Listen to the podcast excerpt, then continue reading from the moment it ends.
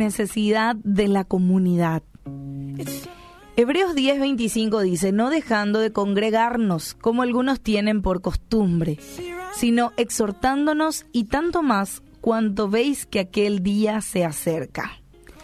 Y es una bendición adorar junto con otros creyentes, tener la comunidad de fe al lado y poder encontrarnos, cantar canciones, escuchar la preciosa palabra del Señor, orar juntos, amar y ser amados.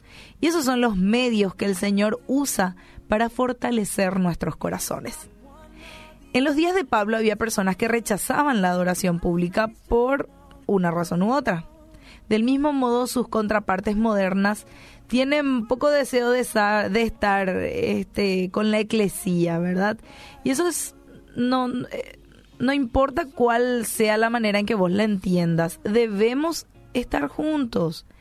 Asistir a la iglesia a veces nosotros pensamos que es simplemente por costumbre y no debiera ser solamente por costumbre sino porque realmente necesitamos los unos de los otros.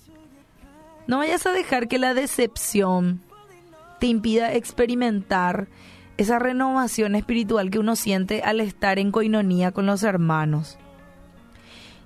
Y mira que si tenés poco apetito por estar con otros creyentes, cuidado que tengas poco apetito también por Cristo ser parte del cuerpo saludable de la iglesia siempre implica dos cosas. Un deseo de permanecer conectado con la comunidad y la humildad de admitir nuestra necesidad justamente de esa comunidad. Si el apóstol Pablo pedía oración y anhelaba la comunión con otros creyentes, es un buen ejemplo. O sea, nosotros podemos también tomar ese ejemplo. Necesitamos el aliento de hermanos y hermanas en Cristo que nos puedan ayudar en ese caminar. Y asistir a la iglesia regularmente no tiene que ser un asunto de legalismo nomás. No, no solamente por legalismo debes asistir a la iglesia. Yo me voy a la iglesia todos los domingos pero mi vida no condice con que yo me voy a la iglesia todos los domingos. Debe ser eh, este contrapuesto también por tu vida diaria, trabajando en tu carácter y que Cristo vaya moldeando tu carácter, ¿verdad? No es solamente ir a la iglesia, sino es también vivir una vida cristiana 24/7. Pero es justamente muy especial esa coinonía. Y pronto Jesús nos promete que va a venir nuevamente.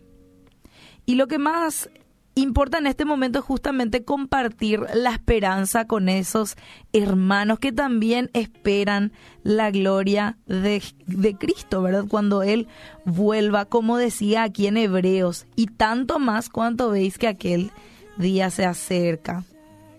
Así que gran parte de nuestro desarrollo espiritual va a ocurrir cuando también interactuamos con otros miembros del cuerpo de Cristo y de una manera regular. Así que, sé diligente en reunirte con otros creyentes, anímense, oren juntos, unos por otros, ámense, compartan la mesa. La mesa está servida y, y recordemos a Cristo a través de esta preciosa comunidad.